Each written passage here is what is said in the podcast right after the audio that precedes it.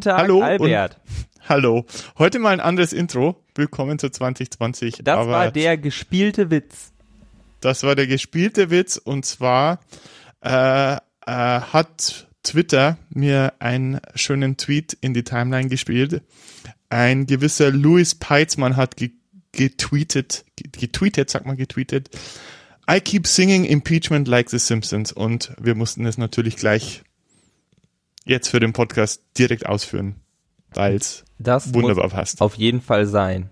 Mm, Heute wollen wir mal ein etwas anderes Format wagen. Wir hatten zwar vor zwei Wochen schon mal eine Episode aufgenommen, die ist jetzt aber offiziell als vermisst gemeldet bei der Polizei.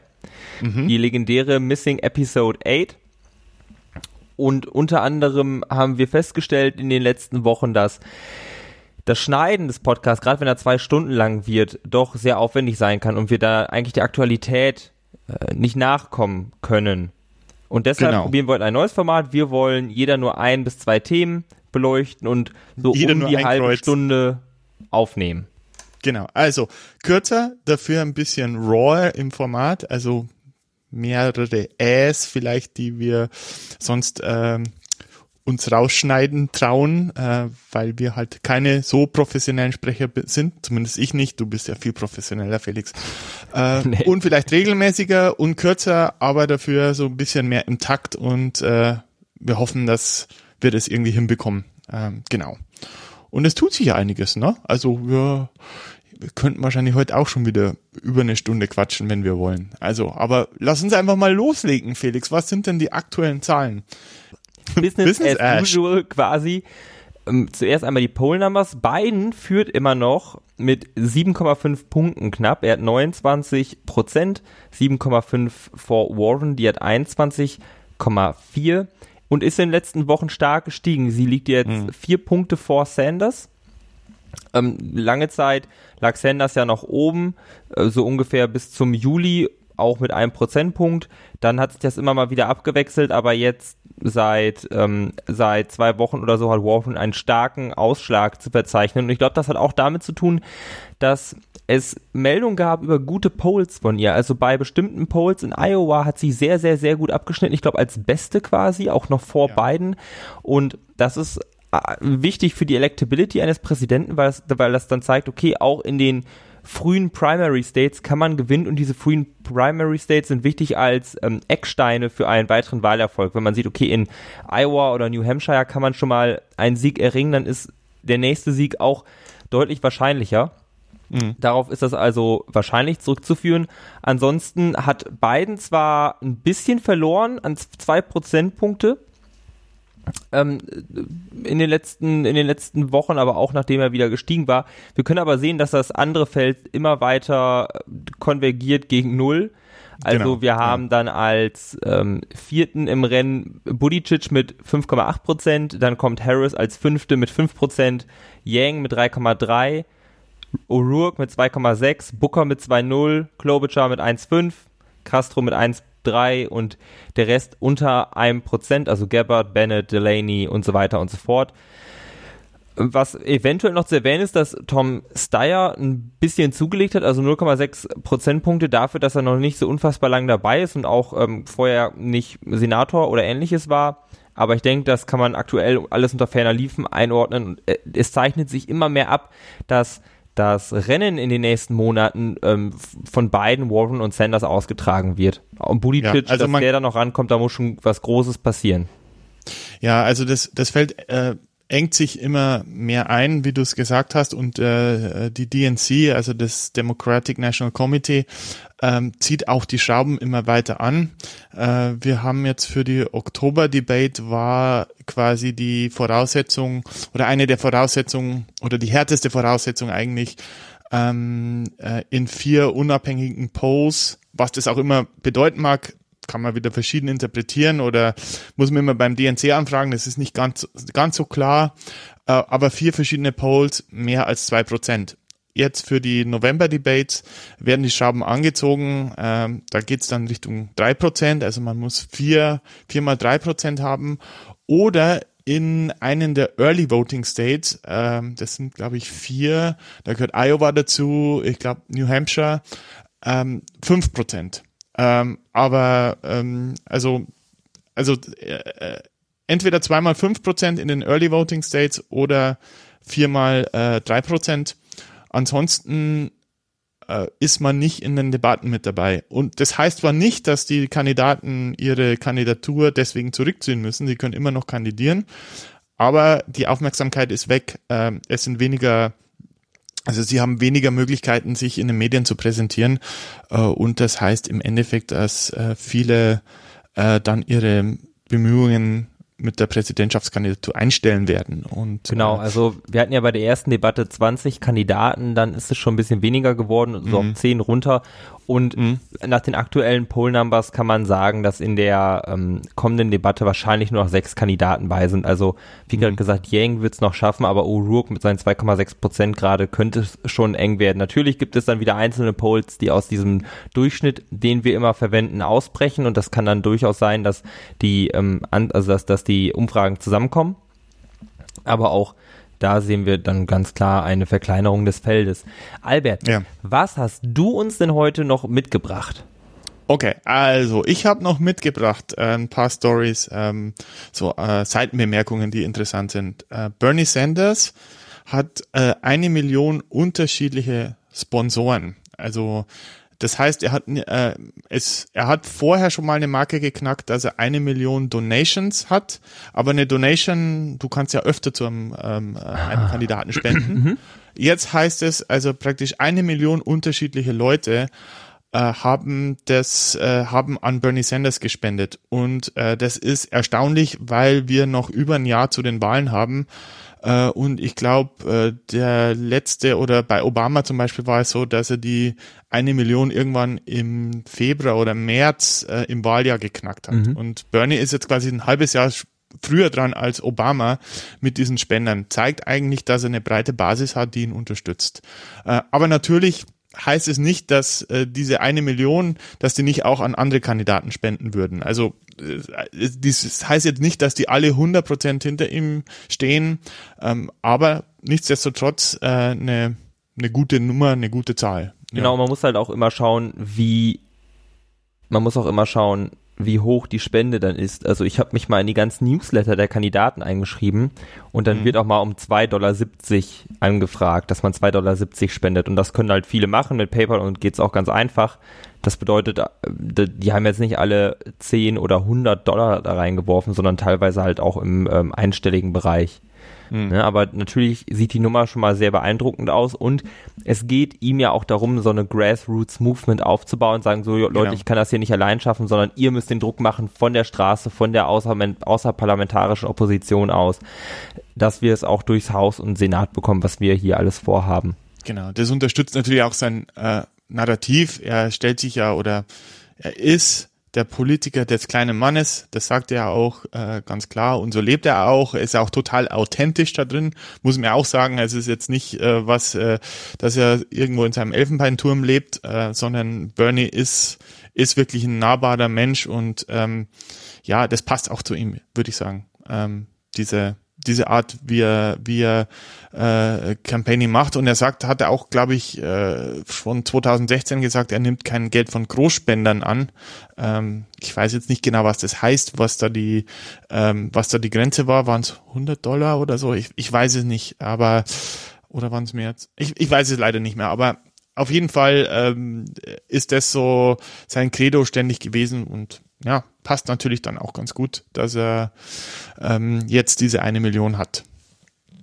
Ja, genau. Ähm, was hat man sonst noch gehört? Ja, Bill de Blasio ist draußen. Ich weiß nicht, ob wir in der verschollenen Episode drüber diskutiert haben, ob wir eine Wette abgeschlossen haben. Äh, und ich weiß auch nicht mehr, was ich gesagt habe, aber ich glaube, einer von uns beiden hat zumindest Bill de Blasio erwähnt. Und äh, ja, es war eine super kurze Kampagne von ihm, 127 Tage. 2020 existiert schon länger als 127 Tage, äh, will ich dazu nur sagen. Ja, aber also das wir haben Bilde Blasio überlebt. beliebter als Bilde Blasio. Also anscheinend mochte Also er da nicht kann die New Yorker. was man will. Ne? naja, und ähm, ja, er war von vornherein war seine Kandidatur nicht beliebt, vor allem bei den New Yorkern. Die haben gesagt, was soll das? Der Mann ist unser Bürgermeister und jetzt äh, sitzt er da irgendwo in irgendwelchen Kampagnen und der soll sich lieber um, um unsere Stadt kümmern, anstatt dass er hier irgendwie äh, Präsidentschaftskandidaten-Allüren fährt und äh, das hat er jetzt anscheinend irgendwann eingesehen und ja. Und er hatte auch nicht die Polls, also war irgendwie äh, so unter um, um den 1% rum hat er, ist er gekrebst, ja. Also nicht, nicht wirklich, nicht wirklich viel. Ja, und dann haben wir von meiner Seite her, hast, hast du noch Themen oder wollen wir, wollen wir gleich auf das große Thema noch gehen? Ähm, Ich würde einfach mal mit meinem Thema, ähm, mit, mit der Sache, die ich hier mitgebracht habe, beginnen. Und zwar habe ich Mhm. den State der republikanischen ähm, Vorwahlen angeguckt, der Republican Primaries. Es kandidieren ja jetzt neben Donald Trump auch noch drei weitere Kandidaten. Bill Weld, Governor von Massachusetts. Kumpel von, Schwierig zu sagen. Massa- Massachusetts. pass auf, Sag das dreimal hintereinander. Massachusetts, Massachusetts, Massachusetts. Kumpel von mir hat irgendwo einen sehr schlechten Gag aufgeschnappt. Ich war ja letztes Jahr mit dem da im Oktober und er sagte immer, du musst einfach sagen Massachusetts. Fällt sowieso keinem auf. Dachte so, oh, so, ja, ja. So, und damit muss unsere Episode jetzt unter explizit. Äh, Das ist, das ist, war das Ziel. Also Bill Weld, ehemaliger Governor von Massachusetts, Joe Walsh, äh, ehemaliger ähm, Repräsentant im Haus von Illinois und Moderator von einer rechten Radiosendung. Und Mark Sanford, ehemaliger Governor von South Carolina. Und es haben jetzt schon fünf Bundesstaaten die republikanischen Primaries abgesagt, nachdem letztes Jahr im Dezember schon hochkam, dass South Carolina mit dem Gedanken gespielt hat, haben jetzt Nevada, Arizona, Kansas und South Carolina. Ich habe irgendeinen vergessen hier. Äh, und South Carolina ihre Primaries abgesagt. Ähm, Vor allen Dingen doof für Mark Sanford, weil in seinem eigenen Bundesstaat will keine Primary stattfinden. Da hat er wahrscheinlich noch die besten Chancen zu gewinnen. Würde ich mal denken, wäre nämlich auch gar nicht so unbeliebt als Governor. Ähm, es wird also schwierig überhaupt für die drei Kandidaten noch Traction zu bekommen. Donald Trump ist sehr beliebt in der Republikanischen Partei und deshalb sagen die ähm, einzelnen Bundesstaatsparteien, also die Republican State Party of Kansas beispielsweise, wir, wir sind hier nicht undemokratisch, wir wollen einfach nur unsere Ressourcen schonen. Es gibt keinen Grund, dass wir jetzt ähm, viel Aufwand auf so eine Primary verschwenden, wo die Chance, dass jemand anders auch nur in die Nähe der Kandidatur kommt, sehr, sehr, sehr gering ist. Da können wir Zeit und Geld besser in den Wahlkampf gegen die Demokraten investieren. Ähm, ich, was ich ganz interessant fand, also man, man, wenn wir, wenn man das so erzählt, denkt man, ah ja, wie undemokratisch. Aber das ist gar nicht so unnormal. Also 2012, als Obama ja wiedergewählt werden sollte, wie ist Trump jetzt, ähm, wie Trump jetzt wiedergewählt werden will, hat die Demokratische Partei auch acht äh, Primaries abgesagt und 2004, als die Republikaner George W. Bush wieder wählen wollten, hatten die Republikaner zehn Primaries abgesagt. Das heißt, in den anderen Bundesstaaten ähm, werden die noch gehalten, aber ge generell wird es dann dadurch schwier schwieriger, überhaupt noch ähm, überhaupt noch genug Wahlmänner zusammenzubekommen für die Republican National Convention oder die Democratic National Convention, ähm, Ja. seinen Kandidaten da wählen zu lassen. Ja. Okay, also diese Wahlmänner fa- fallen dann automatisch dem sitzenden Präsidenten zu, wenn du das äh, keine Primary hältst oder Ja, genau. hältst. Und Ja. ähm, ja, man, man muss sich auch überlegen, es ist ja nicht so, dass man dann noch in 40 anderen Bundesstaaten versuchen kann zu gewinnen, sondern es gibt halt auch einfach Bundesstaaten, die sind, also da wird Trump gewinnen, Wyoming zum Beispiel. Wyoming ist Trump Country. In anderen Bundesstaaten, die eher blauer sind, ist auch wahrscheinlicher, dass noch ein Joe Walsh oder ein Bill Weld als Moderator vielleicht gewählt wird, als Moderatorkandidat. Mhm. Aber das sind ja teilweise solche Sachen wie South Carolina, also so Bundesstaaten wie South Carolina oder Nevada. Nevada wird ja auch mal blauer. Mhm. Ähm, ansonsten gab es aber eine Debatte, die wurde aber nicht offiziell vom Republican National Con äh, Committee oder äh, die, es gab eine Debatte, die wurde aber nicht vom Republican National Committee veranstaltet, sondern von Business Insider. Das ist ähm, eine Webseite und das kann man sich dann auf Facebook Live angucken, also nicht auf CNN oder MSNBC. Hast du es dir angeguckt? Ähm, ich habe Ausschnitte davon gesehen. Mhm. Ähm, hatte nicht den Charme von so einer großen Arena mit, äh, mit bekannten Moderatoren. Ähm, und Jetzt hast du den Faden verloren. Also war, war praktisch eine kleine Debatte, so, so eine, eine Primary Light im Prinzip, so ein, oder eine äh, Debate Light im, im Prinzip, ne? Genau, eine ne Debate Light und ich denke mal vielleicht auch für die einzelnen Kandidaten ganz interessant, um vielleicht nochmal ein Soundbite daraus zu verwenden, aber ich denke, dass auch in 2020 den republikanischen Primaries nicht mehr der Fokus gewidmet werden wird in den nächsten Monaten, weil es einfach unter ferner Liefen läuft. Wenn es, Wer weiß. Ja, ja, wenn es große Veränderungen gibt, wenn es, ähm, wenn ein Erdbeben passiert und plötzlich ähm, steht Donald Trump nicht mehr als sicherer Kandidat, dann werden wir da auf jeden Fall nochmal reinschauen. Aber ansonsten wird da, denke ich, nicht viel passieren. Ja. Gut, aber dazu kommen wir jetzt, weil ähm, es hat sich doch wieder einiges äh, getan und es hat indirekt auch mit dem äh, äh mit den äh, mit der demokratischen Präsidentschaftskandidatur zu tun. Ähm, Donald Trump äh, und Ukraine und Biden. Das ist im Moment die, ähm, die Gleichung, die es zu lösen gibt, äh, gilt. Äh, und äh, deswegen haben wir auch unseren Intro-Song heute ein bisschen äh, abgewandelt. Ähm, so, was ist passiert? Ähm, also, äh, erstmal, es ist passiert, dass das Haus zum ersten Mal laut über ein Impeachment-Verfahren spricht. Und das Haus äh, wird das wahrscheinlich auch relativ einfach durchbekommen und ähm, mal schauen, ob das dann durch den Senat durchgeht. Klar, weiß, weiß man im Moment nicht. Eher, äh, es ist eher unwahrscheinlich. Zwei Drittel der Stimmen braucht man, die Republikaner mhm. sind in der Mehrheit, stehen hinter Trump, es wird schwierig. Ja, es wird schwierig. Aber was ist passiert? So, ähm, es gab ein Gespräch des äh, amerikanischen Präsidenten, Mr. Trump, mit dem ukrainischen Präsidenten, äh, und jetzt muss ich den Namen suchen, das war äh, nicht so einfach, Volodymyr Zelensky, würde ich sagen. Volodymyr Zelensky. Ja, Volodymyr Zelensky. Wir sagen so. einfach Vlod. Genau. Oder Herr Zelensky. Herr Zelensky. Genau. Und so, äh, in diesem Gespräch, äh, also es gibt da einige Hintergründe. Ähm, die USA finanzieren die Ukraine mit äh, Millionen an Dollar. Und zwar, weil äh, wir wissen, irgendwann äh, hat sich der Herr Putin entschieden, äh, ja mal in die Ukraine einzumarschieren und die Krim zu annektieren. Äh, und äh, es gibt dort Bemühungen, äh, sozusagen der, von der amerikanischen Seite dann Gegengewicht herzustellen. Das Weltpolitik, muss man nicht alles verstehen, wieso sie das machen, aber es sind staatliche Gelder eben zugesagt ähm, dass äh, äh, mit denen die Ukraine unterstützt wird und äh, dort äh, Militärausbildung, was auch immer in solche Sachen gesteckt wird.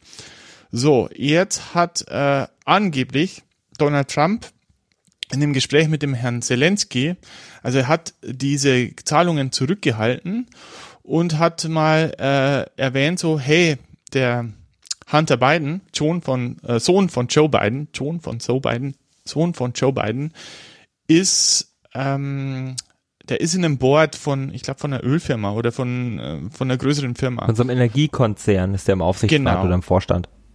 Genau, da ist er im, und äh, welche Geschäfte er da tätig, weiß ich jetzt auch nicht so genau. Ähm, aber ähm, der Herr Trump vermutet, dass äh, da nicht alles mit rechten Dingen zugeht und äh, dass da vielleicht auch Korruption im Spiel ist, was ihm natürlich in die Karten spielt, weil er äh, Joe Biden was die Polls auch im Moment bestätigen, als äh, härtesten Kandidaten oder als härtesten Widersacher auf der demokratischen Seite sieht. So, jetzt hat er den Herrn Zelensky angerufen und hat äh, ihm auch gesagt, hey, du ähm, kannst du nicht mal schauen, dass du diesen Hunter Biden untersuchst und ob da nicht irgendwelche Korruptionsvorwürfe bestehen. Und by the way, ähm, du kannst dich auch mit meinem privaten Anwalt Rudy Giuliani und äh, mit dem Herrn Barr äh, den hatten wir auch schon öfter in der Sendung, ähm, äh, äh, drüber abstimmen. Äh, die sind, werden sehr erfreut äh, über Informationen. Und Rudy Giuliani ist äh, auch in die Ukraine gereist. Weiß man auch nicht genau warum und hat sich dort mit Leuten getroffen. So, jetzt, äh, was hat äh, das für Konsequenzen? Also, wenn das alles so stimmt, äh, wie es dargestellt wird, ähm, hat Donald Trump Staatsmittel verwendet beziehungsweise zurückgehalten, äh, um einen äh, für persönliche Ziele. Und zwar sein persönliches Ziel ist, einen Wahlkampf zu führen als Präsident der Vereinigten Staaten. So und das ist natürlich hochbrisant. Ähm, und äh, die äh, und er hat natürlich auch nicht einen Anwalt des Staates oder der United States, sondern seinen eigenen Anwalt dahin geschickt. Äh, schickt. Rudy Giuliani hat keine Funktion im, im Weißen Haus, mhm. sondern es ist Trumps persönlicher Anwalt. Ähm, so, das ist äh, der eine Punkt. Der zweite Punkt ist, äh, dass ein äh, Whistleblower, also äh, diese, ähm, also dieses Verhalten reported hat und äh, die, mhm. das Weiße Haus hat sich entschieden, diese Informationen nicht herauszugeben, obwohl das Haus diese Informationen angefragt hat. Also, dass diese Informationen freigegeben Was auch wieder so eine Obstruction of Justice ist. Also, das heißt, das Ganze ist wieder hoch undurchsichtig. Ähm, es sieht ganz danach aus, äh, als, wenn man jetzt mal salopp formuliert, äh, dass Trump sich über rechtlich gesehen über allen anderen stellt und sagt, äh, ich bin der Präsident, ich kann machen, was ich will. Äh, aber diese Aktionen, also gerade sozusagen äh, den Staat dazu missbrauchen, um persönliche Ziele zu verfolgen, ähm, das sind impeachable ähm, Offenses. Und äh, das kann heißen, das könnte jetzt wirklich der äh, in, im Englischen sagt man the straw that broke the camel's back der Tropfen, der das fast zum Überlaufen bringt. Das könnte jetzt wirklich ein Thema sein oder wir sind so nah dran wie noch nie, dass, dass so ein Verfahren gegen ihn eingeleitet wird. Einfach vielleicht auch, weil sie jetzt in der Summe sich das so weit summiert, dass, ähm, dass man einfach nicht mehr anders kann und dass selbst die Republikaner sagen, mm, vielleicht war man da doch nicht ganz richtig oder vielleicht äh, liegt der da doch falsch.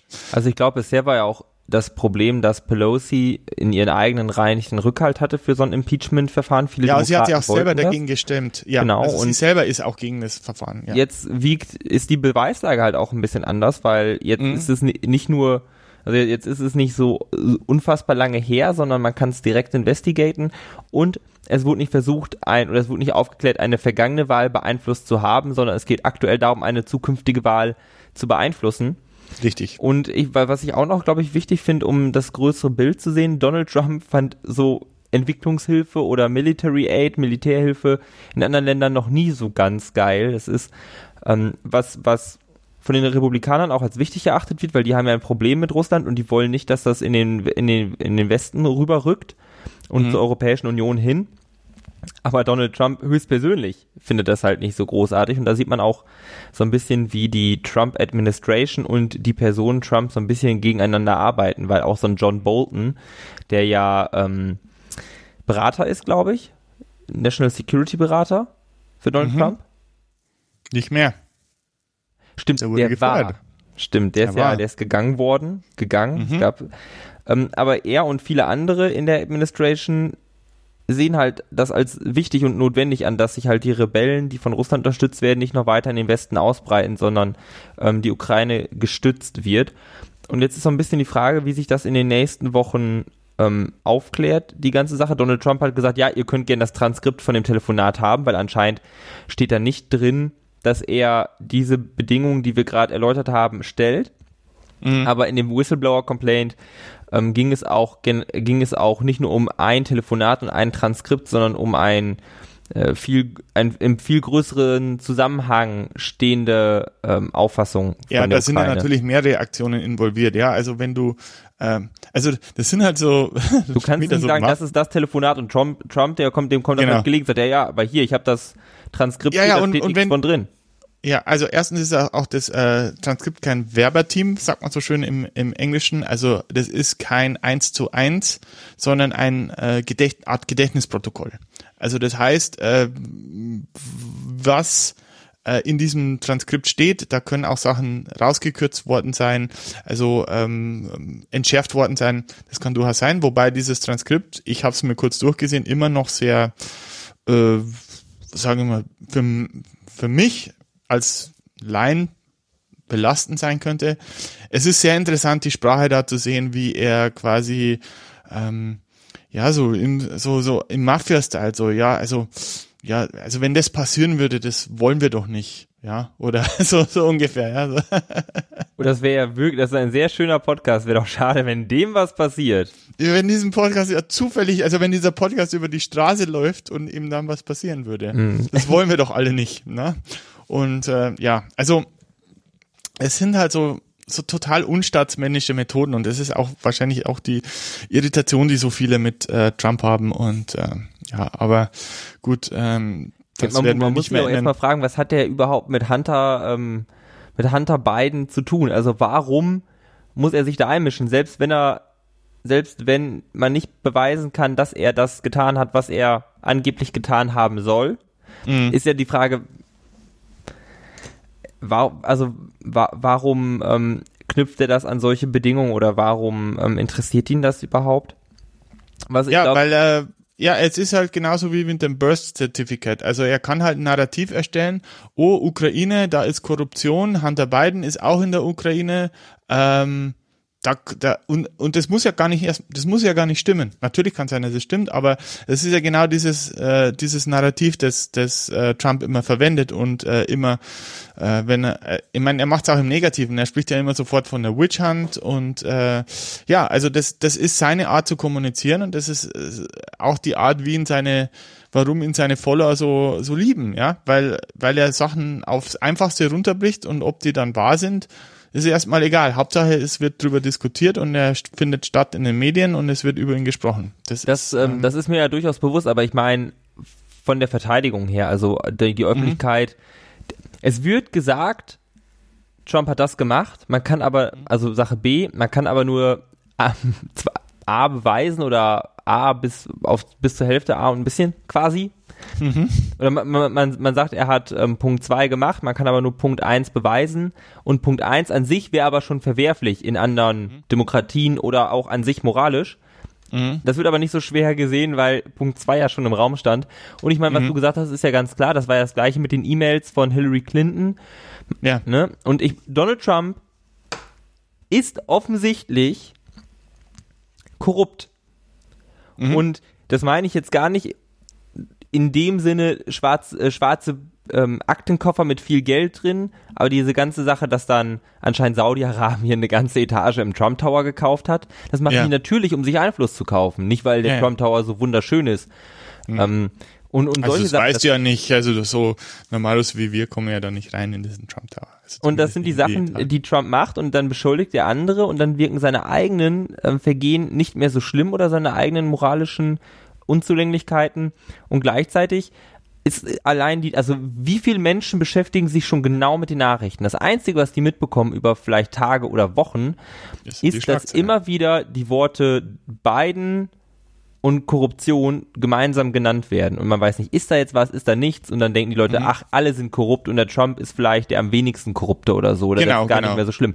Und das ist ja eigentlich das, ähm, das Traurige an der ganzen Sache. Mich erinnert das echt ein bisschen an 1984 Mhm. Also jetzt nicht in diesem Orwellian dystopischen Sinne, aber dass einfach alle lügen und dass du gar nicht mehr sicher sein kannst, was war es. Ja. Ich glaube, so fühlt sich das für viele Leute an. Ja, heute ist der äh, Kontinent unser Feind und der war schon immer unser Feind und morgen ist es der nächste, die nächste, ja, ja. Und äh, alle Dokumente werden zerstört, die was anderes behauptet haben. Naja, das ist äh, soweit sind wir Gott sei Dank noch nicht, aber ähm, durch das, dass wir so eine Masse an Informationen haben. Ähm, jo. Ähm, durch das, dass wir so eine Masse an Informationen haben, haben wir eigentlich keine Historie mehr. Also, ja, weil, stimmt. weil es so schnell vergessen wird, ja. Das stimmt. Gut. Kann, ich meine, kannst ah, du dich noch an die Sachen gut erinnern, über die wir gesprochen haben, als wir mit dem Podcast angefangen haben? Was da aktuell war? Ich meine, ein paar Sachen sind immer aktuell, man kann sich auch dran erinnern, aber wie schnell einfach Neues kommt, da kann man ja. auch gar nicht die ganze Zeit mithalten. Dann bleibt in deinem Hinterkopf, in deinem Gedächtnis nur noch kleben Joe, äh, Joe Biden vielleicht und Korruption mhm. und denkst dir so, okay, der war auch korrupt, obwohl er sich vielleicht ja. nichts zu Schulden kommen lassen hat. Ja, ja, ja das ist so. Ja, ähm, ähm, ich meine, Müller Report ist, ist schon so lange her.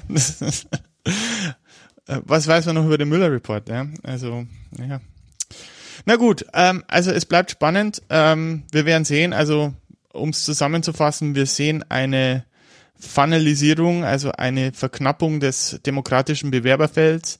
Ähm, wir werden sehen, ob wir vielleicht doch noch mehrere republikanische Primaries brauchen oder nicht. Äh, ob vielleicht diese, äh, in, dieses Impeachment-Verfahren jetzt auch nur gezündet wird, äh, um dem Wahlkampf zu schaden. Das könnte ja auch ein taktisches Mittel sein der Demokraten. Äh, es bleibt spannend und äh, wir werden versuchen, äh, diesem, dieser Masse an News Herr zu werden. Diesem Moloch auf den Grund zu gehen. Und äh, euch darüber zu informieren und äh, hoffentlich auch ein bisschen Spaß an dieser Sache zu vermitteln. Äh, genau den Spaß, den wir auch haben. Ja. Ich glaube, damit verabschieden wir uns von unseren Hörern. Und Hörerinnen. Und HörerInnen. Mhm. Und wir freuen uns auf die nächste Folge von 2020. Nächste Woche wird aufgenommen, jetzt in kürzeren Abständen, weil äh, wir auch ja kürzer reden. Wir büßen quasi ähm, die Länge ein gegen Aktualität. Genau. Machen ein Trade-off, gucken, wie es funktioniert. Wenn euch das besser gefällt oder schlechter, schreibt's in die Kommentare. Schreibt uns. Genau. Rauchzeichen, E-Mail. Schreibt eine Postkarte. und ähm, damit gehen wir dann jetzt auch raus. Tschüss, Albert. Tschüss, Felix und äh, Salut. Salut. Prost. Bis zum nächsten Mal. Mhm.